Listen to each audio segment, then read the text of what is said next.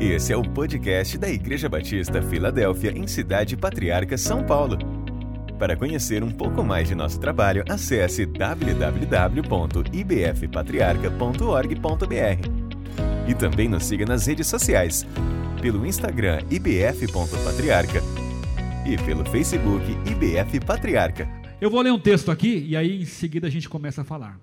Vai falar sobre a língua. Eu sei que esse é um assunto que me interessa, pode ter certeza, interessa a todo mundo que está aqui na frente, interessa ao Cacá, interessa ao Alberto, interessa para você, porque nós precisamos melhorar sempre nisso. Eu mandei esse texto num dos meus áudios da semana. A boca do perverso, armadilha mortal.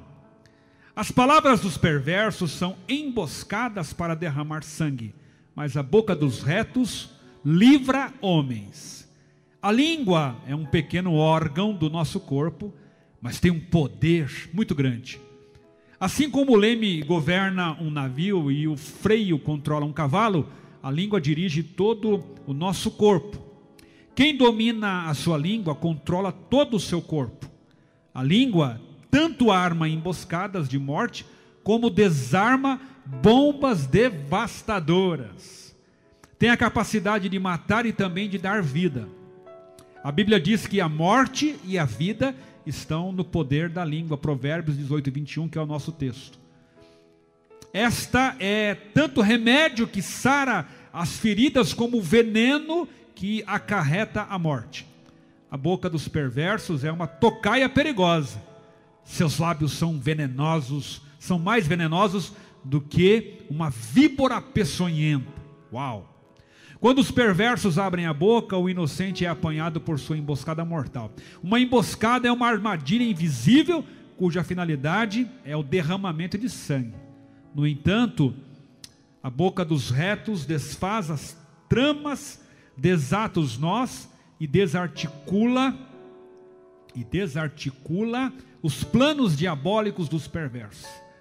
Encerrando, na boca dos retos há palavras de vida e paz. Os retos são mensageiros de paz e agentes de reconciliação. Não são semeadores de contendas, mas pacificadores que constroem pontes onde os perversos só cavaram abismos. Esse texto é do Hernandes Dias Lopes. Ele está falando de, desse versículo de Provérbios 12, 6. Acho que você vai conseguir ver aí na tela. Já está na tela para isso, Cacá? Isso. É o nosso texto. A morte e a vida estão no poder da língua. O que bem a utiliza, come do seu fruto. E o nosso tema de hoje, conforme você viu aí nas nossas artes, língua, vida ou morte. Eu pergunto para os meus amigos aqui, que estão aqui na frente. Quem aqui nunca fez mau uso da língua. E também pergunto: quem aqui nunca sofreu por causa do mau uso da língua de outros? Querem falar sobre isso? Já fizeram? Já fez, Regis? Bruna, já usou mal a sua língua e já sofreu por causa da língua dos outros? Oh. oh, bastante? Bastante, é. Tema polêmico. Até vim preparada com a minha camiseta do Eita. É, eita, eita Deus. É, que esse tema aí é bem forte aí, ó. Quem, quem quiser ver, não é Eita Glória. Tô procurando a Eita Glória. A hora que eu achar Eita Glória, eu compro a Eita Glória. Mas essa aqui é só Eita, só eita. mesmo, porque hoje não é Eita Glória, hoje é Eita. eita hoje é Eita. E aí, Regine, já usou mal a sua língua aí ou não? Mesmo tendo esse, esse, esse, jeitinho todo assim de bom moço, já usou mal? É, mas infelizmente, né, pastor? Quando a gente não. Até a gente começar a adquirir sabedoria das coisas que vem dos céus para as nossas vidas, a gente acaba sendo vítima, né, da língua dos outros, como também em alguns momentos é, acabando é, fa acaba fazendo mau uso da língua também, né? E como é o tema, é, dependendo dependendo do uso, destrói, causa morte, causa causa dor, tristeza, né? Confusão, né? Então a língua tem o poder de tanto dar vida, salvar, ajudar, né? contribuir para a salvação e para o bem das pessoas, como também para a destruição também, para algo de ruim para as pessoas. Né? Eloá. Também? Também. Também. Já usou? E já, já, já, já usei vítima. e já fui vítima também. E é isso, né? É, é o que vocês disseram. A língua, ela é poderosa. é poderosa. Para bênção e também para maldição, né? Então, e o Vitão, com essa barbona aí, já foi vítima? Já usou também? Eu acho que eu fui mais vítima da minha língua do que da dos outros. Na...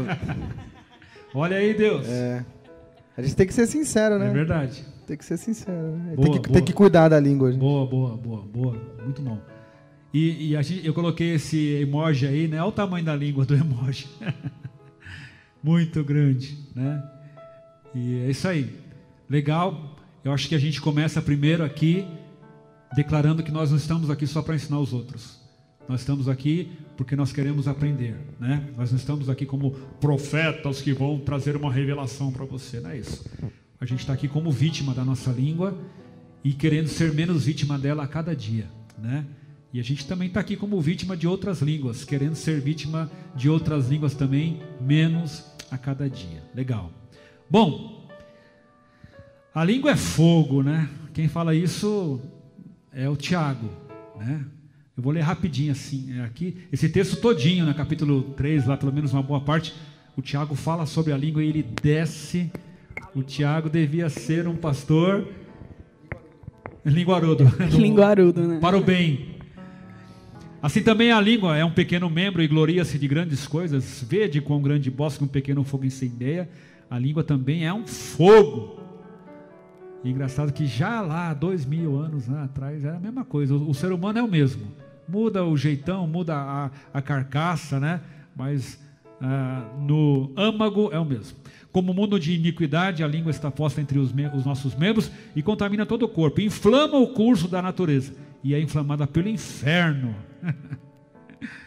eu estava lendo numa outra Bíblia lá, enfim, que eu ganhei, e é mais forte ainda. Porque toda a natureza, tanto de bestas fera, olha isso que ele fala, vê se ele era fraco porque toda a natureza, tanto de bestas feras, como de aves, tanto de répteis como de animais do mar, se amansa e foi domada pela natureza humana. Mas nenhum homem pode domar a língua. É um mal que não se pode refrear. Está cheia de peçonha mortal. Com ela bendizemos a Deus e com ela amaldiçoamos os homens feitos à semelhança de Deus. De uma mesma boca procede bênção e maldição. Meus irmãos, não convém que isso se faça assim. Esse é um texto que a gente vai lendo e a gente vai sumindo, né? A gente vai lendo e a gente vai se escondendo, porque é muito forte. Ele fala só de bestas feras, ele fala só de cobra, ele fala só de fogo. Então ele diz assim: olha, tudo isso a gente consegue controlar, mas sem, ele está querendo dizer, sem uma obra de Deus na vida, sem a presença de Deus, a palavra sendo lida todo dia, oração, quebrantamento, arrependimento, ninguém controla a língua. Tá bom, aí eu quero passar aqui para a gente começar a falar sobre palavras que machucam, né? E aí, você que está na sua casa aí, você já machucou alguém com palavras? Eu tenho certeza que já, mas também já fui muito machucado.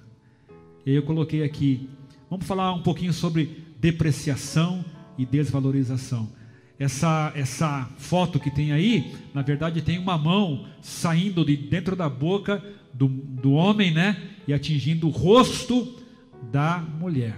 Então vamos começar aqui pela Bruna. Bruna, palavras machucam, é, depreciam, desvalorizam. Depois cada um fala um pouquinho sobre essa possibilidade das palavras depreciarem, machucarem, ferirem, etc. Diga lá. Não, com certeza, né? A gente até para começar sobre essa reflexão da língua, a primeira coisa que me vem à mente é Deus fez a gente com duas orelhas e uma boca. Ou seja, para a gente ouvir mais do que falar. Mas por hábito, a gente fala muito mais do que a gente ouve. E já começa daí o problema, né? Porque a gente às vezes não tem controle. Às vezes a, a, palavra já vem à mente e já não tem filtro entre o que tem na cabeça e na boca. Tem gente que parece que vai direto. Você já pensa, já fala, e isso é muito complicado. E, e, a gente pode pensar em muitos exemplos na própria palavra de Deus que nos mostram né, que as palavras mataram, magoaram, feriram. E até um exemplo que eu estava pensando não é nem de depreciação, né, de desvalorização, mas é um, um exemplo de desânimo. É, quando o povo foi ver a terra, né, foram os doze espias, e dez voltaram e acabaram com o ânimo do povo. É igual quando você tem alguma notícia muito boa, uma bênção para contar para alguém tal, e a pessoa já vem e já fala, ah, mas não sei o quê. Aí você fala, nossa, eu consegui comprar um carro. Nossa, fez financiamento, tem dívida, não sei o quê. Vai pagar dois carros. Tipo, você não consegue é, trazer palavras de bênção para aquela pessoa. E aquela coisa que era um, uma vitória, uma bênção que veio dos céus, começa a, na mente daquela pessoa se tornar até uma coisa ruim. Porque você não controlou sua língua. E eu até sempre reflito de que nem tudo que a gente pensa a gente precisa falar. Tem horas que o seu pensamento não está alinhado com o pensamento de Cristo. Então, melhor você ficar quieto. Quem, o, acho que tem um provérbio que fala, né, que o, o tolo é quieto, o tolo em silêncio, ele se passa como um sábio. Então, às vezes é melhor ficar quietinho, né? Lembrei do, do rei da Espanha lá, que falou pro presidente, acho que da Venezuela, por que não ter cádias, né? Isso aí virou uma frase famosa. Regis, palavras machucam? Palavras depreciam, desvalorizam? Como é que é isso daí? Sim, sim, pastor. E ainda é, em cima do que a Bruna falou, vem muito do nosso coração. Né? Então, é, às vezes, a, às vezes né, a pessoa tem uma empolgação para falar alguma coisa, quer dar uma boa notícia, quer compartilhar também um tema. Não vou nem dizer compartilhar uma, uma bênção, né? porque quando é uma bênção a gente dá um glória a Deus, a gente também ali né, fica feliz, mas muitas vezes, é, às vezes até mesmo na recepção né, da, da, daquela informação, estar só ouvindo e ouvindo também de uma forma é, estranha, você automaticamente, o que tiver no seu coração, você vai soltar ali e vai desvalorizar aquele tema, vai desvalorizar aquele assunto, vai trazer uma, é, uma depreciação para aquela situação. Quantas vezes nós, sem querer, eu falo sem querer porque a gente está em constante aprendizado com o Senhor. Quantas vezes, sem querer, a pessoa está é, com uma, uma, uma empolgação para contar alguma coisa para você e, e você dá pouca atenção para aquela pessoa. Só aquilo ali você já demonstrou desinteresse. Você, a qualquer momento, pode soltar uma palavra do tipo: Ah, é, nossa, que legal. Pronto, você acabou de fazer, é, desdenhar, você acabou de fazer o mau uso ali da sua língua. Então, o coração da gente, né, tem que continuar é, sempre em constante transformação. Né? A gente tem que sempre estar. Tá, é, ter o cuidado de ouvir bastante, né? como a Bruna falou, e ter o cuidado de não sair falando algumas coisas que podem né, trazer desvalorização, depreciação, é, pouco interesse, né? Chega para trazer uma informação, a pessoa demonstra pouco interesse, né? Então isso também acaba, é, a gente acaba demonstrando ali, falando, né? Alguma coisa como de forma errada, né? E aí, é, na verdade, a língua ela só vai refletir o que vai no coração, né? Porque Jesus falou, né? A boca fala daquilo que o coração está cheio. E acho que o grande desafio para a gente já ouvir a Eloá e o Vitor também, na verdade, essa reavaliação da língua ela tem a ver com a reavaliação do coração, porque a boca ela vai simplesmente declarar aquilo que vai no seu coração, né? Então, Eloá, palavras podem machucar, depreciar, sim. desvalorizar. O que, que você acha? Sim, sim, Fala com aí, certeza. experiência. E, e, e pior, pastor, é que nós temos a tendência de magoar as pessoas que estão perto de nós, desestimular, é, as pessoas que estão mais perto de nós e as pessoas que a gente mais ama. Isso é, é um, são as maiores vítimas. São as maiores vítimas, as pessoas que estão ao nosso lado, né? Que se importam muitas vezes com a gente, que nos amam, que querem o nosso bem e a gente acaba aqui descontando talvez alguma coisa ou porque a gente sabe, né? a gente que é casado, a gente conhece nossos pais, conhece nossos irmãos, a gente tem a tendência de saber o que, onde que, dói, onde dói, aonde que aquilo que você vai falar vai atingir aquela pessoa e você sabe que vai magoar, que vai chatear e você vai atingir essa pessoa, né?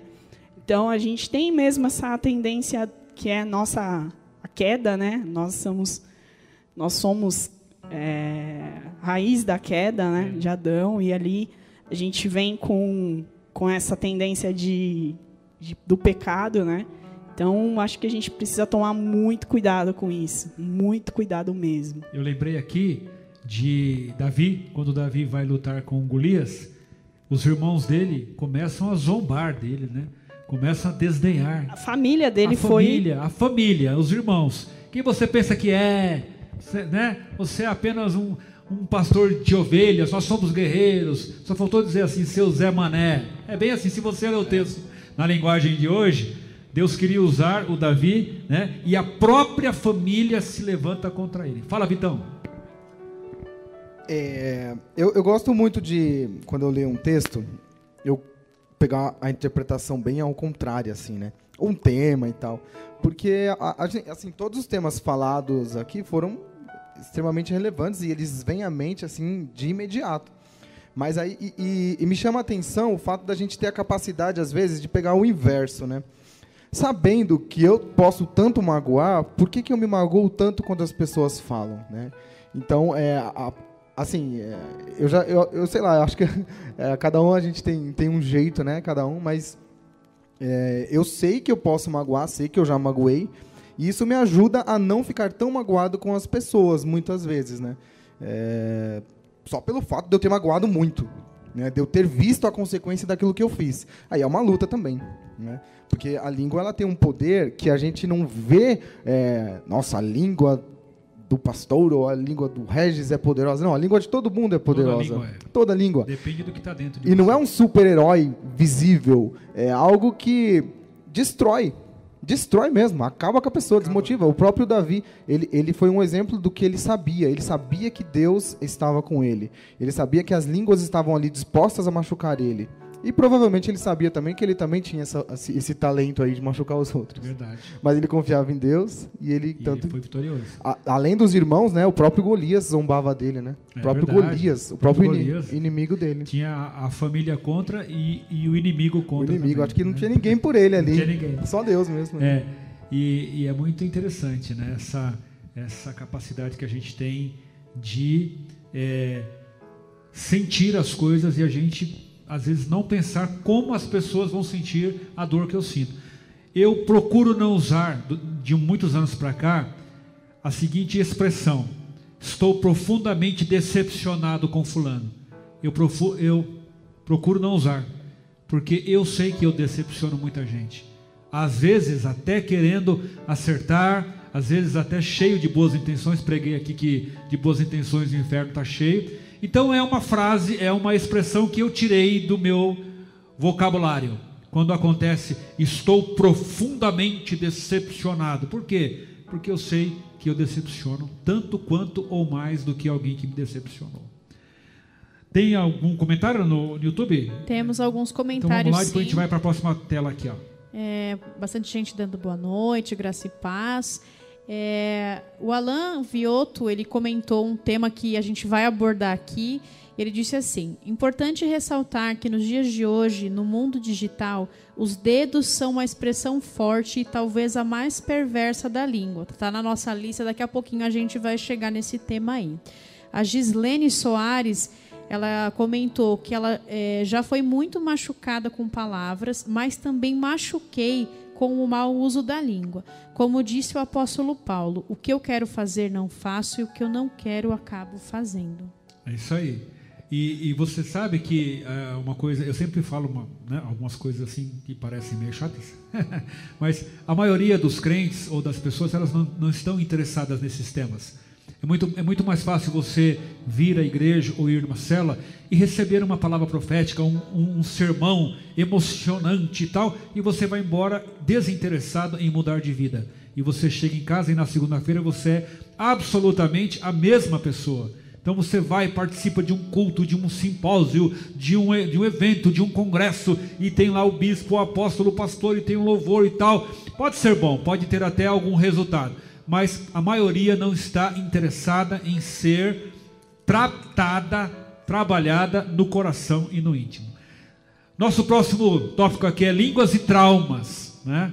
Quanta gente traumatizada, gente que, que, que trabalha com pessoas. Não sei se você em casa você consegue ver, mas a foto dessa criança tem uma mão na garganta dela formada por palavras, tá vendo? E ela está chorando. Essa criança está sendo enforcada, sufocada por palavras, né? Línguas e traumas, né? Ah, eu acho que tem muita gente, muita gente traumatizada. As pessoas falam muito dos filhos, mas eu acho que tem muito pai também, hoje em dia, traumatizado por palavras. Tem muitos filhos que desde criança você não presta para nada, você não vai dar em nada, seu lixo e tal, né? Você, enfim, a, a, os pais, os tios, sei lá, a família vai amaldi, amal, opa, amaldiçoando. e a gente depois no, no encontro, nas ministrações e tantas outras coisas, no culto, na palavra, né? Jesus, outro dia, a pastora Gidalva ministrou sobre cura aqui, né?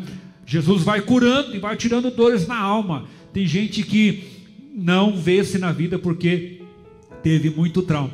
E os pais hoje, com os filhos tão desrespeitosos, né? Quantos pais hoje traumatizados com filhos que foram criados com todo amor, com todo conforto, com toda, com toda paciência, né? E depois os filhos crescem, rejeitam, desdenham, não cuidam, não respeitam. Ah, gente grande pode ter trauma? É óbvio que sim. Gente viva tem traumas, né? Então vamos falar um pouquinho. Vamos começar agora de lá para cá. Vitor, a língua produz traumas. O que você acha? Você conhece alguma coisa? Fala aí. Traumas. Traumas, traumas, traumas. Traumas, traumas. Muitos traumas. É... A gente acredita no que as pessoas falam. A gente acredita no que as pessoas falam. Verdade. Ah, a, tem uma frase, não sei nem quem foi que disse, o pessoal repete aí, deve ser há muitos séculos, né? Que a mentira contada muitas vezes, ela se torna verdade. Então, por mais que aquilo não seja absolutamente verdade, não faça o menor sentido, quando você ouve aquilo, aquilo penetra no seu coração, você permite, aquilo vira uma verdade para você. A pessoa pode transformar uma pessoa, é, pode ser transformada em algo bom ou em algo ruim. Né? Então, isso, isso, isso está na língua, isso está na escrita. Na verdade, eu, eu gosto muito de trocar essa palavra língua por expressão. Seja ela falada, seja ela é, olhada, é, muitas vezes uma cara é torta. Né? Às vezes a gente vem, como foi citado aí, cheio de empolgação para fazer algo. Nem fala nada, mas aquela cara azeda, entortada, desprezo, né? já te derruba, já te desmotiva. E a gente acredita. A gente acredita que a gente está errado. A gente acredita que a gente não pode porque alguém falou que você não pode. É isso mesmo. E quem é essa pessoa, né, para falar que você não pode? Então, quem é você também para falar que outro não pode? Eu sou, eu sou muito do avesso nessa parte. Eu gosto muito de falar, não, ninguém vai falar que eu não posso. Eu posso, se na eu quiser. Eu, se eu, Senhor, né, claro. é, exatamente. É se o Senhor quiser, se Deus quiser, eu consigo, eu posso, eu vou lá. Né? Isso aqui não é coach, isso aqui é realidade. Se você consegue, você vai atrás. Se é para você, ok. Se não é, aí Deus vai te tratar, né? Eloá, traumas. E aí, traumas desde criança? Ah. ah. Você que é pai, você que é mãe, você que é vó, preste bem atenção, porque às vezes a gente vai soltando palavras ao Léo e isso vai marcar a vida. Marca, né, pastor? Marca, marca a infância, são viram adultos frustrados, é, desmotivados, muita e assim a, e pode também ser o oposto. Quando a, quando, é, quando a criança, o adolescente, ele é super protegido, ele acaba que não sendo um, um adolescente é, preparado para a vida. E isso é, nas palavras, né? Ah, não, deixa, vem aqui que eu faço, né? Ah, não, você não consegue, daqui, né? Então, as, limita, né? limita, limita o filho. Muitos pais, né, têm tem essa tendência, né, de limitar. Então, é muito importante, né, você estimular, você falar, filho, você vai conseguir, você, é, você pode, você consegue.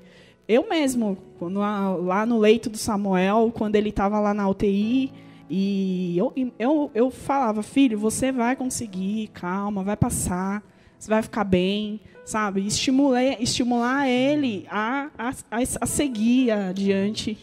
E eu tenho certeza que Deus ele fez tudo que a gente passou, né, segundo o propósito dele, mas também ele minha vida também como mãe, como autoridade na vida dele, também fiz com que ele seguisse ali naquele momento de dificuldade, seguindo adiante, falando e sendo forte, né? Então a gente tem que ser força, né?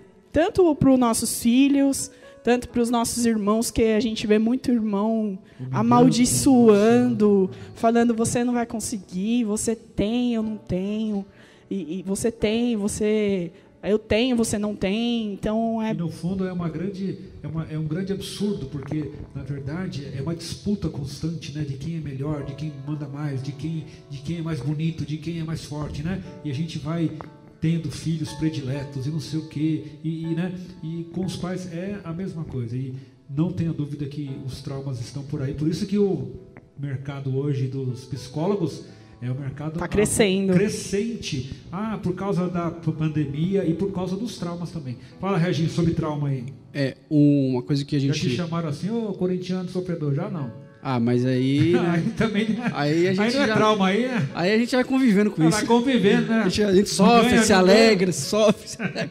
Não, mas, ó, o, o, o, pastor, você falou algo interessante. A, a, o crescimento pela busca da, é, de psicólogos. No seminário, nós temos uma matéria sobre psicologia. Eu sei que tem excelentes psicólogos assistindo a gente aí, irmãos e irmãs que se, aprofundou, se aprofundaram no tema aí, sabe muito mais do que a gente. Mas eu lembro de algo muito interessante. Entre os 5 e os 8 anos da criança, ela começa a ser ela, ela é formada ali, o caráter dela começa a mudar de etapa. Então ali, se ela ouve coisas boas, ela vai crescendo, ela vai adaptando. Depois, se ela começar a ouvir coisas ruins, ela também vai assimilando aquilo. Depois, na adolescência, ela começa a demonstrar aquilo que ela ouviu desde a infância. Então, olha só como a palavra tem poder e as palavras dos pais têm poder. Aí, quando chega numa adolescência ou numa juventude, o adolescente, o jovem, está totalmente traumatizado de uma coisa lá do passado que provavelmente que vai comprometer que o pai falou, que a mãe falou, que o irmão falou, o amigo, enfim, a escola. Agora, existe uma saída, existe. Eu, eu sei que o tratamento é necessário, a psicologia é necessária, mas existe um tratamento em conjunto, que é o que? O ensino da palavra, a igreja, a família abençoada, a oração, o lar. Dá trabalho fazer isso com criança e adolescente? Como dá? Sou prova viva disso. Mas o quanto isso pode ajudar a igreja ajudar, como a Eloá falou, é, esse jovem lá na frente, esse adolescente lá na frente, a ter horizontes para a vida. Chega na igreja, ele machucado, é, ferido, a igreja vai ensinar, nós vamos ali, né, tá perto, a gente vai tratar alguma coisa. Aí a gente tem as ministrações em que a pessoa vai abrir o coração, o jovem, o adolescente vai abrir o coração ali, e depois já adulto ainda vai lembrar de algum trauma. Por isso que o que a gente fala tanto no no, no, passado para uma criança, como nos dias atuais, pode ainda causar traumas. Eu citei aqui as crianças, né, esse, essa etapa do caráter, porque é um cuidado que a gente tem que ter, entendeu? É um cuidado que a gente tem que ter, porque daqui a um tempo, a gente agora nessa geração totalmente tecnológica, totalmente vidrada em celular, filhos, sobrinhos, a gente vê aí priminhos, todo mundo ligado em televisão e celular. Como que vai ser daqui 10 anos essa criança. Como que, qual é o trauma? Se só ficava em celular, se só ficava jogando videogame. Olha só o que a gente pode estar tá causando. Por isso que a gente tem que tomar cuidado e a gente sabe o quanto que a palavra de Deus, a comunhão, o culto familiar ajuda, as palavras boas, a gente vai falar, né? a gente está falando já que tudo veio do coração, o quanto é, você não precisa ficar o tempo todo falando, filho, você é uma benção, você é uma benção. É bom falar, mas o tempo todo também, às vezes, pode causar um, o inverso para a criança, né? Ela pode ver de uma outra forma. E a Bruna vai falar sobre trauma para encerrar. É, se eu pudesse dizer uma coisa como pastor, eu diria para os pais: ajuda a gente aí, por favor, né? Porque alguns pais trazem fi, os filhos, agora não, porque não está tendo culto, para a igreja resolver, né? E a gente já teve aulas onde as crianças entregam os pais, viu? Fica esperto, você que é pai. Pais membros da igreja. Já teve criança que no meio da aula se levantou e falou assim: professora, lá em casa, os meus pais são aqui da Filadélfia, mas lá em casa a semana toda é maior quebra-pau. Eles falam, Eles falam: lá em casa a minha mãe não ora comigo, eles entregam. Quatro, cinco anos. É, você ora em casa e diz: não, a gente só assiste televisão, a gente não ora lá em casa. Você ora na hora de almoçar? Não, lá em casa meu pai não ora, ele só ora aqui na igreja. Já teve situação assim: meu pai só ora aqui. Então, se a gente ensinar a criança no caminho em que deve andar junto com ela, a gente ministrando, você vai ajudar a igreja. Línguas e traumas. Não fala mal do seu pai, menina. Opa, pode deixar. Depois você paga pizza, fica tá tudo bom, certo. Fala, Se pagar pizza, tudo bem. Senão, já, né? É um tema importante de ser falado com relação aos traumas. Eu estava refletindo sobre isso enquanto todo mundo falava. É, o maior motivo disparado que eu percebo de pessoas que saem da igreja é por causa da língua. É, infelizmente, o povo de Deus tem muitas qualidades, mas é, a questão do controle da língua é um desafio. E, inclusive, eu estava refletindo, e é uma palavra que eu penso para mim como líder, mas como membro da igreja também, e eu queria que todos nós refletíssemos. É, usar nossa língua para falar algo em nome de Deus que não é de Deus. Isso causa um trauma. É, pessoas que às vezes chegam e falam, não, porque eu tenho isso, eu vejo isso, eu sei aquilo, e Deus, Deus falou para mim, tal, tal, tal. E às vezes a pessoa se apega naquela promessa, ela se apega naquilo, e se ela não tem uma fé firmada, se ela não tem uma maturidade espiritual para entender aquilo, você causa um trauma para o resto da vida. Eu conheço muitas pessoas profundamente magoadas e entristecidas com a igreja, não com Cristo, não com Deus, mas com os representantes dele na terra. Pessoas que falaram, não, porque é, eu tinha lá, eu fui na igreja X e falaram que eu ia virar isso, ia virar aquilo, e me deram uma profecia e nunca se cumpriu. Então, é uma questão também da língua com o trauma. A gente tem que tomar muito cuidado, é, é, tem que ter muito temor, né? A gente até até brinca, né? Porque uh, eu até chamo, chamo o Regis de apóstolo, né? Ele fala que apóstolo bom é apóstolo morto, profeta bom é profeta morto, mas a gente fala brincando. Mas, é mas no sentido de que, meu, a gente tem que tomar cuidado quando a gente. Fala, Jesus. quando a gente fala em nome de Deus. É, isso pode causar, causar um trauma e levar uma pessoa para o inferno. Eu acho que a coisa mais pesada é isso. Porque pela falta de controle da nossa língua, a gente gera um trauma na pessoa, ela se afasta de Deus e ela morre sem salvação. Muito pesado. Vamos aproveitar que a Bruna já introduziu esse tema. A próxima tela aqui, é, cuidado, ela pode ser venenosa. Quem? A língua. Então tem uma língua aí, olha, espinho. Cuidado, ela pode ser venenosa. Eu lembrei do texto também: na multidão de palavras não falta transgressão. O que modera sua língua é sábio. Não coloque palavras na boca de Deus. Quando você lê o livro de Jeremias, Isaías, tem vários lugares que Deus diz assim, por meio do profeta: Eu não lhes mandei falar isso. Eles estão falando do próprio bucho.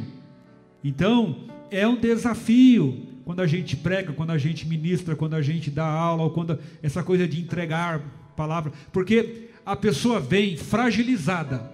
Então, algumas pessoas se sentem na responsabilidade de dar uma palavra que Deus não mandou dar o máximo que eu dou, se eu não tiver um discernimento, é o que está na Bíblia. A palavra de Deus está aqui. Se eu sentir algo diferente e tiver discernimento, convicção, eu ministro. E tem gente que vem querendo arrancar de você. E sabe o que é o mais interessante? É. A gente até fala isso às vezes no seminário. É, a, a, gente tem uma Bíblia inteira, tem 66 Seis. livros com palavras, tem Deus provérbios, salmos, e a gente quer dar uma palavra nossa. É muito engraçado é. isso, né? Porque tem versículo para tudo quanto é coisa. Hoje você pode jogar no Google, é. por exemplo, a pessoa está mal, versículos para a pessoa que está mal, vai é. aparecer para você. Tá mas você quer uma palavra sua, né? Aqui nós vamos ter que ser rápido, porque já é 9h15. Esse tema é tão bom que daria uma hora, né? Então, vamos fazer aqui um resumo. Cuidado, ela pode ser venenosa, a minha língua e a sua língua pode ser venenosa. A Bruna disse aqui que é um dos maiores motivos de pessoas saírem da igreja. Às vezes elas saem por conta da própria língua dela, porque espalhou contenda e não segurou a onda. Pronto, falei. Às vezes a, a pessoa tem que sair por causa do mau uso da língua dela, não é por causa dos outros. Usou mal, falou demais, espalhou fake news, não abençoou. Mas às vezes sai por causa da língua dos outros, né? Queimaram um fio. Aí eu coloquei aqui fofoca, contendas, conversa fiada, conversa fiada, aquela conversa desnecessária, aquela conversa que não edifica, é blá blá blá, é muita resenha, falso testemunho, gente que se levanta para testemunhar contra pessoas só por maldade e a deformação da imagem ali. Eu vou dar um minuto para cada um de vocês falar um pouquinho sobre esses venenos aqui. Vamos agora começar pela Bruna. Bruna, complemente. Então, fofoca, contenda, conversa fiada, falso testemunho, deformação da imagem alheia. Um minuto. Olha, eu vou só resumir em uma frase. Tem hora que dá mais vergonha de estar no meio dos crentes do que dos não crentes. Porque eu tenho amigos que não têm Espírito Santo, não têm domínio próprio, não têm o fruto do Espírito, tudo, e conseguem controlar mais a sua língua do que os que têm o Espírito Santo dentro deles, a né? A Bruna bateu forte agora, hein? mas é isso mesmo. Né? Doeu, doeu. Na verdade, na verdade, é pra gente se envergonhar, refletir, falar menos, né? Falar menos. É... A minha mãe, de vez em quando, tinha alguns assuntos que ela falava assim: não é da sua conta, não é da sua alçada. Eu vinha falar uns negócios, não é da sua alçada. Tem gente que fala que não é da sua ossada, né? Mas é, não, é, não é da sua alçada, não é da sua conta. Não. Então, para algumas pessoas, Bruna, Regis, Eloá e Vitor, de vez em quando, nós temos que ter coragem de falar: esse assunto não é da sua conta, não é da sua alçada. Vá orar. E isso parece duro, mas isso é cura para a igreja, é cura para a nossa vida. Um minuto, Regis. Fofoca, resenha, contenda, conversa fiada, falso testemunho e outros. Diga lá. Então, eu. Um minuto, hein? Um minuto. Esse, é, esse final de semana, é, junto com a minha família, eu ouvi uma. Tem uma família inteira fora, de, fora da igreja. Né? Tem uma família inteira aí de amigos fora da igreja, porque a igreja fechou por conta de fofoca. O pastor foi para outro ministério, a igreja no bairro fechou. Eles estão sem igreja, estão visitando várias igrejas. E eu falei, mas qual foi o motivo? Conversa. É, bafafá, conversa fiada e tal. E isso foi gerando ali várias situações e a igreja fechou.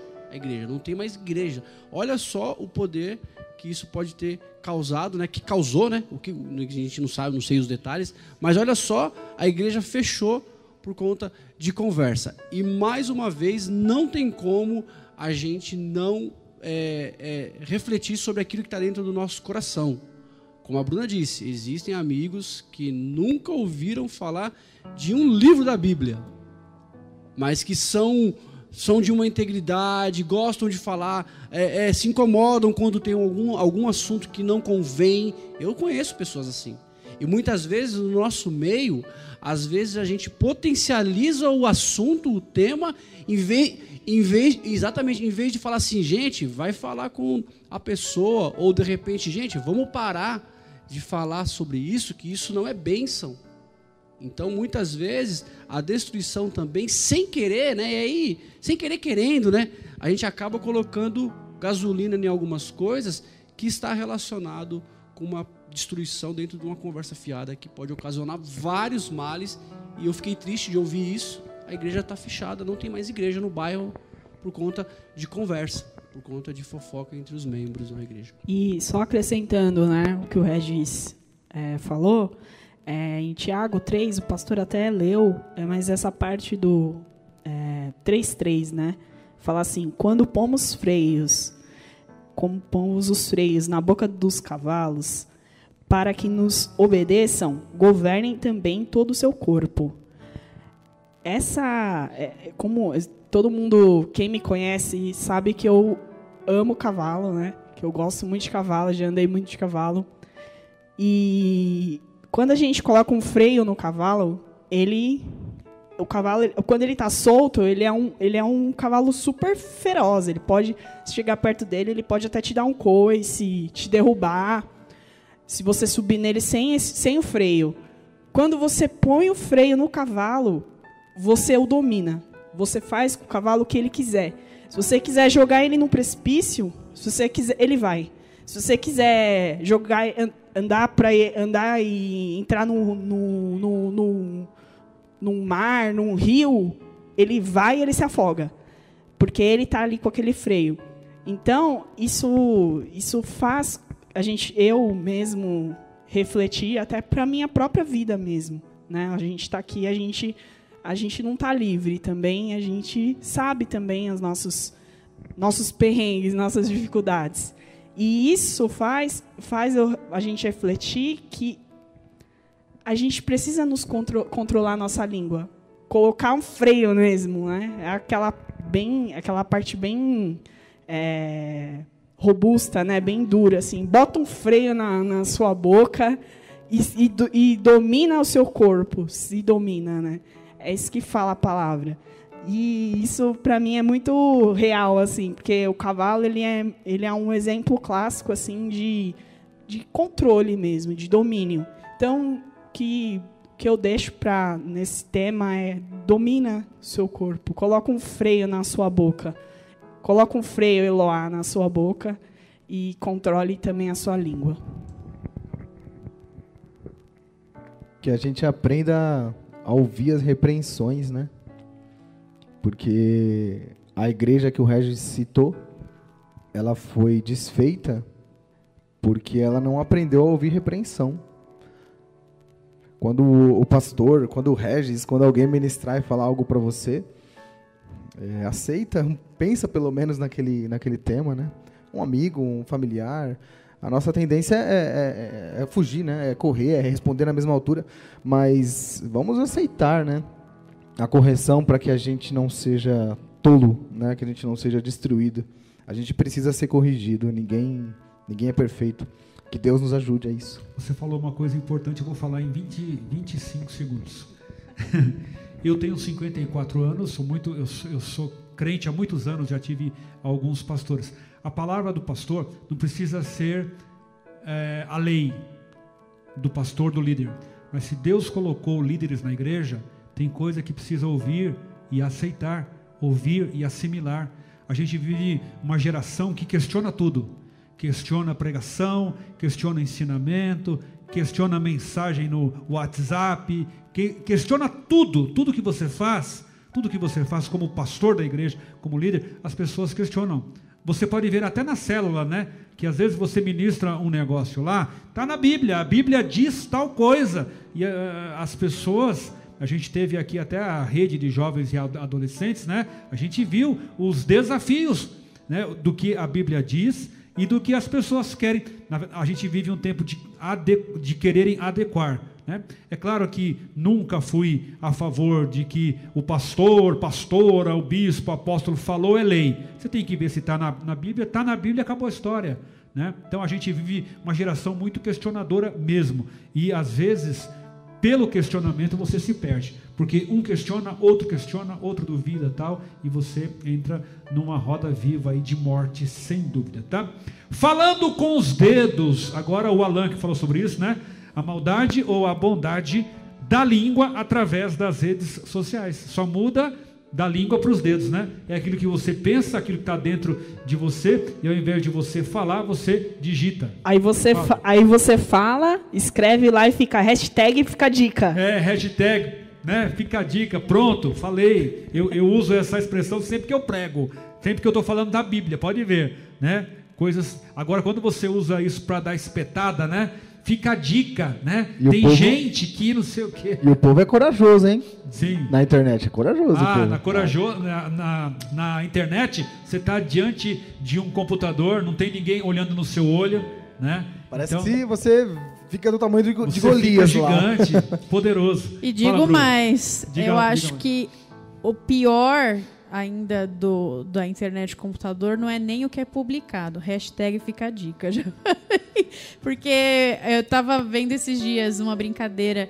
Imagina se no juízo final é, mostrassem o seu WhatsApp, as conversas de WhatsApp Meu e os, as, as DMs do Instagram. Já pensou? Então, hashtag já fica a dica aí, que eu acho é. que é pior, às vezes, até do que a gente publica, né? A nossa língua não tem controle, porque ninguém está vendo, né? É então. A gente vive esse mundo digital virtual, onde as pessoas guerreiam entre si, onde os, os irmãos em Cristo guerreiam, né? É um, é um mundo, é uma terra meio sem dono ali a, a internet, né? E o WhatsApp e as, né? É, o WhatsApp não tem, não tem é, não tem olhar, não tem o contato, é frio, então as pessoas falam, as pessoas ofendem mesmo, né? E é bem o que o Alan diz. Fala aí, Reginho, um pouquinho sobre as redes sociais, que é uma língua, né? É. Também é um outro modo de usar a língua. Vamos lá. Então, é, não tem lei, né? É uma, é uma terra sem lei, e inclusive não tem lei mesmo para crime, então já é cada um ofende cada um xinga, cada um fala mal mesmo.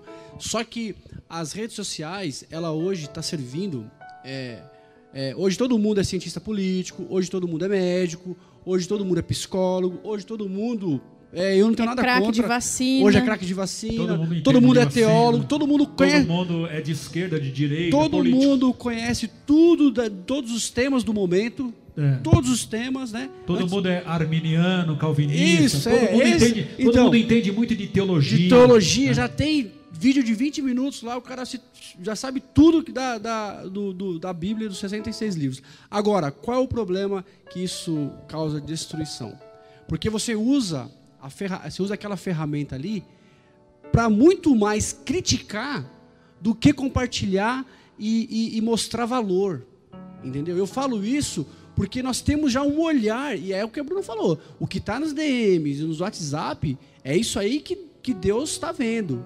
Porque aquilo que a gente faz ali, a gente já entra querendo ver o lançamento de um vídeo, o lançamento de uma postagem. A igreja postou alguma coisa, a gente nem viu da igreja mas o de outra coisa que me chama a atenção naqueles canais que a gente está inscrito e, e eu tô compartilha eu tô fazendo desesperadamente. Eu, exatamente a gente já vai você atrás você não sabe nem se é real você compartilha. você nem sabe se é original aquela aquela notícia mas a gente acaba compartilhando. Então a gente já começa uma pequena destruição ali nesse nesse nesse interesse que a gente tem por esses temas. Então as indiretas, o Vitor falou algo que é verdade. Que coragem, porque, gente, sem querer, a gente acaba sabendo de coisas. É, é, eu digo assim, não vou falar íntimas, né? Mas assim, de privacidade de pessoas. Olha só, é, é, coloca lá a mão, aquele tema lá, aquela, aquela frase também, há séculos ela existe. É, a justiça de Deus, a mão de Deus vai pesar. Tem coisas assim que você já percebe que é alguma coisa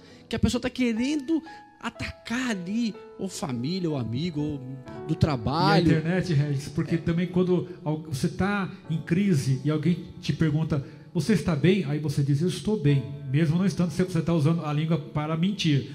As fotos né, que é. você publica, você acabou de quebrar o pau, você publica uma foto linda, maravilhosa com seu marido, e aí quem é próximo vai ser tentado a pecar com a língua, que vai dizer assim: olha só, eu conheço bastidores. Aí começa aquela rede de intrigas essa foto é, é falsa, não sei o que, né? Então você é. vê que é todo, é todo um, e, e uma malignidade. Um, e mais um texto que a gente né, falou um pouco antes aí, Efésios capítulo 4, o apóstolo Paulo vai falar da gente se revestir de uma nova criatura, né? De a gente ser uma nova pessoa. A gente, né, ele vai falar para a igreja ali, para o corpo de uma igreja. Então a gente é uma nova pessoa. E aí no versículo 29, ele vai falar assim: da sua boca tem que falar alguma coisa que edifica. Se não for para edificar, você não precisa falar nada. É a mesma coisa digitar. Meu, você não quer curtir a foto do, do irmão, não quer compartilhar alguma coisa da igreja, mas também não critica, não destrói alguma coisa que a pessoa colocou. Isso porque isso também acaba sendo falado com os dedos, você destrói situações, você dissemina ali a, a raiva, a ira, a maldade ali e isso também não é de um coração não é que está buscando o Senhor. Eu estou falando é, do corpo da igreja, estou falando aqui daqueles que têm entendimento, né, que estão buscando refletir sobre essa necessidade de mudança também dentro das redes sociais com um coração puro, um coração conforme transformado, igual ao do Senhor. Aleluia. Eloy Vitor, falando com os dedos. Ah, isso eu, eu, não, eu tenho até receio de, de falar muito sobre esse tema, porque eu, eu sou muito discreta, assim, com relação à rede social e, e acho muito perigoso, sabe? As pessoas abrirem a vida ali, falar o que você está comendo, o que você está fazendo. É lógico, você postar um dia que você foi num lugar e é legal. Mas tem gente que abre ali a vida e, é o dia todo, e né? se expõe, sabe? E, tem, e imagina, eu fico imaginando se tivesse o botão lá de dislike. Ah, é. Como seria? Né? Então, assim, se você não curte, ou se você não discute, sabe? Eu acho que muita gente brigando por política, muita gente brigando por partido A ou B, por, por Bolsonaro ou Lula, sabe? E acho que a gente perde muito tempo discutindo, sabe? Disseminando mal, disseminando discórdia e acaba, e acaba perdendo tempo de amar, de respeitar, de orar, de, orar, de interceder, de trazer para perto, sabe? Ao invés de você criticar o irmão, chama ele lá, né? Agora por causa da pandemia não pode tanto, mas chama ele lá para na sua casa comer e vocês compartilhar, sabe? Não não ficar disseminando partido A ou B, respondendo, essa, né? respondendo, fazendo intriga, discórdia, sabe? Uma, uma, tem, a gente é muito fácil, a gente tem muita tendência fácil de, de criticar, e não de elogiar, sabe? De, e não de, de amar, de respeitar, sabe? Eu, ah, você é, é A ou B, tudo bem, eu respeito você. Eu, eu, não, eu não concordo, mas eu te respeito, sabe? Acho que falta isso, falta o amor mútuo e falta muito palavra de Deus, viu, pastor? Falta muito palavra, muito Bíblia na nossa vida, no nosso século, Muita na nossa geração. Jesus, né? Muito. Falta muito Jesus na nossa vida. E sabe? Cada um, outro Empatia. Dia, outro dia eu estava pensando aqui, e eu vou fazer isso, vocês verão, no futuro, eu vou propor um jejum de palavras para a igreja. Um jejum de palavras. Porque a gente faz jejum de não sei o que, não sei o que. Jejum de falar. Você vai se comprometer com Deus durante aquela semana a falar só o mínimo e você vai ver como vai ser difícil. Só o necessário. Só né? o necessário, só o que edifica. Pode ter certeza que vai ter gente que vai quebrar o jejum. Ah, eu não posso comer chocolate porque eu vou quebrar o jejum. Eu não posso, sabe assim? Um jejum de palavras malignas, né? E a gente vai ver que nós você vai pensar, poxa, agora eu diria tal coisa. Ou até um jejum de você colocar uma meta de elogiar alguém, Exato. de estimular a vida de Vamos alguém. pensar nisso, me ajuda aí. Sabe? Porque a gente, a gente é muito fácil em falar, ai, não Jejum concordo. Ai, não acho legal. Ai, se tem uma ideia Y ou Z, ah, não, não acho legal. Mas não acrescenta, não agrega, é não ajuda, não coopera, sabe? Não coopera. Então, acho que falta muito empatia, amor, sabe? Principalmente na rede social, gente. A gente se expõe muito e acaba que não num, sendo tudo muito vazio, muito fútil, é sabe? A gente está uma geração muito fútil, muito Vitão, X. fala Vitão. Dedos, falando com os dedos. Quando você fala, quando você fala alguma coisa sobre alguém assim, agride e tal, e isso fala, isso diz muito mais a respeito de você do que do outro, o qual você está apontando, né? É. Ah, quando você faz uma fofoca de alguém, a pessoa que você faz a fofoca ou aquela que você critica, outra pessoa vê, ela vai perceber muito mais que você é o fofoqueiro, que você tá magoado, que você tem um problema, do que aquele outro lá, coitado, que você tá falando. A pessoa nem conhece o outro, não sabe nem o que tá acontecendo com a vida do outro. Mas você já, já se vendeu ali para ela já, do jeito que você é. E, de fato, a gente precisa de mais amor, a gente precisa de mais cuidado. Quem agride precisa de amor.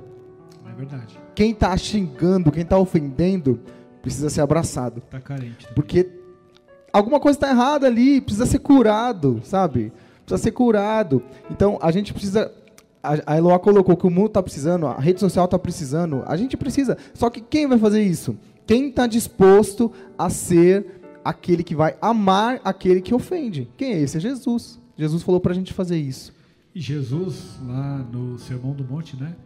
Bem-aventurados os pacificadores. Pacificadores. Né? Os misericordiosos. Quando você lê o Sermão do Monte, tem tanta lição ali sobre tudo sobre a vida, né? sobre a língua, sobre a postura. Sim, tá a gente tem que a gente tem que assumir esse papel como igreja, porque ninguém vai fazer isso por nós. Não adianta esperar que alguém vai fazer isso pela igreja. A igreja vai fazer isso. Deus, Jesus, nos deu esse papel. Então, ou você veste a camisa. A gente foi numa formatura do Julinho aqui do cursinho, do curso que ele fez, É muito legal. E, e uma coisa que me chamou a atenção foi a, a, a visão da, daquela igreja onde ele fez o curso, né? De falar, é, nós estamos formando pessoas que não vão fazer intriga, mas que vão reconciliar. Poxa, que legal. Eles falaram isso. A gente formou vocês para reconciliar, para trazer amor, para trazer paz. A gente não está mandando vocês para discórdia. Mais, mais um, mais um religioso. mais um religioso. A gente está formando vocês aqui com a intenção de vocês serem paz e amor no mundo que está precisando. Então você que está ouvindo aí também tem que ser. Amém. Sinta-se bem-vindo. Isso aí. Como já são 9h35, a gente só vai até 20 para as 10. Ó, rapidinho. O mau uso, da, o mau uso da língua pode produzir tristeza, tragédia, dor e morte. Onde? Na família, que como a Eloá disse, são as pessoas mais próximas. Nas amizades, né, que são destruídas terrivelmente. No trabalho, que é uma fofocaiada geral, e o crente muitas vezes é o mais fofoqueiro. Eu já ouvi isso. Terrível. Eu já ouvi isso. Não estou falando mal de crente não, porque eu sou. Mas eu já ouvi em algum lugar. O mais fofoqueiro de todos lá no trabalho era o crente, que ele já leva o costume da igreja para o trabalho, entendeu? Então é para a gente pensar e para a gente levar a sério. E na igreja e na vida em geral. Eu vou pedir aqui as considerações finais por causa da hora. Nós ficaríamos aqui mais uma hora falando, tinha assunto, né? Quais, quais algumas estratégias para falarmos menos e com mais qualidade? Eh, Bruna, eh, fala aí, estratégias para falarmos menos e com mais qualidade.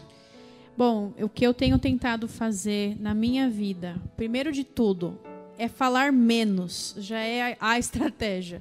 Acho que você tem que aprender a ouvir. É, eu vi uma vez em alguma, alguma é, palestra algo que é, as pessoas, elas na verdade quase nunca estão te ouvindo. Elas só estão esperando a oportunidade delas falarem. E eu quero mudar isso na minha vida. É um comprometimento que eu tenho feito. Às vezes alguém me procura para contar alguma coisa, às vezes pedir um conselho ou até mesmo para comentar alguma coisa. E a minha primeira reação já é pensar o que, que eu vou responder. E agora eu estou tentando mudar isso. Então eu deixo aqui o texto de Eclesiastes 3, no versículo 7, né, que fala que há tempo para todas as coisas debaixo do céu. E no versículo 7 ele fala que há tempo de falar e há tempo de calar. Então não adianta, gente. Não vai ser o anjo que vai descer e vai fazer você ficar quieto. Isso aí é domínio próprio. A gente precisa fazer um exercício todas as vezes entre a nossa mente e aquilo que a gente fala. Vitor, estratégias para falar menos e falar com mais qualidade. Como o que fazer? Eu acho que amar. Tudo está resumido em amar, então é, a gente podia fazer uma lista aqui de todas as coisas que você vai fazer.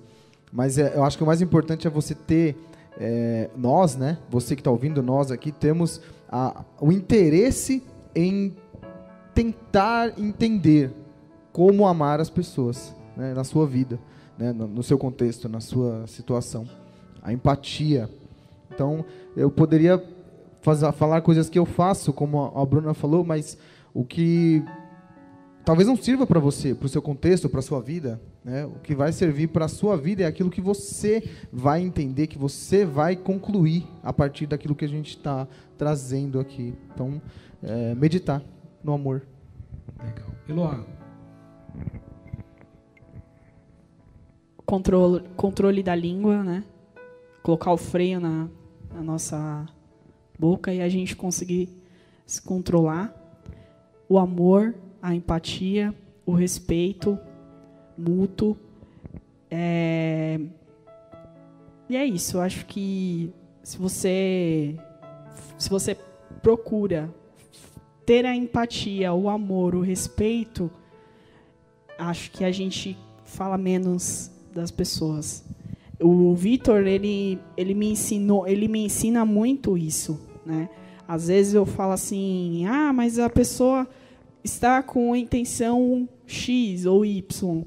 Aí ele vem e fala assim: "Não, mas às vezes a pessoa, tipo, dá uma raiva isso, porque às vezes, porque às vezes você nem você tá achando que é realmente, pessoa, ah, não, a pessoa jogou no chão isso aqui, ah, ela jogou porque ela tá com raiva. Não, mas você não sabe, pode ter caído da mão dela, sabe? Então, em muitos momentos assim a gente pode, a gente consegue, é, a gente aprende assim a ter essa empatia pelo próximo. E gente, posta posta coisa que edifica, sabe? Posta coisa que acrescenta na vida de alguém. Às vezes a gente pode mudar a vida de alguém, a gente pode mudar a história de alguém e a gente está perdendo tempo com besteira, com futilidade, sabe?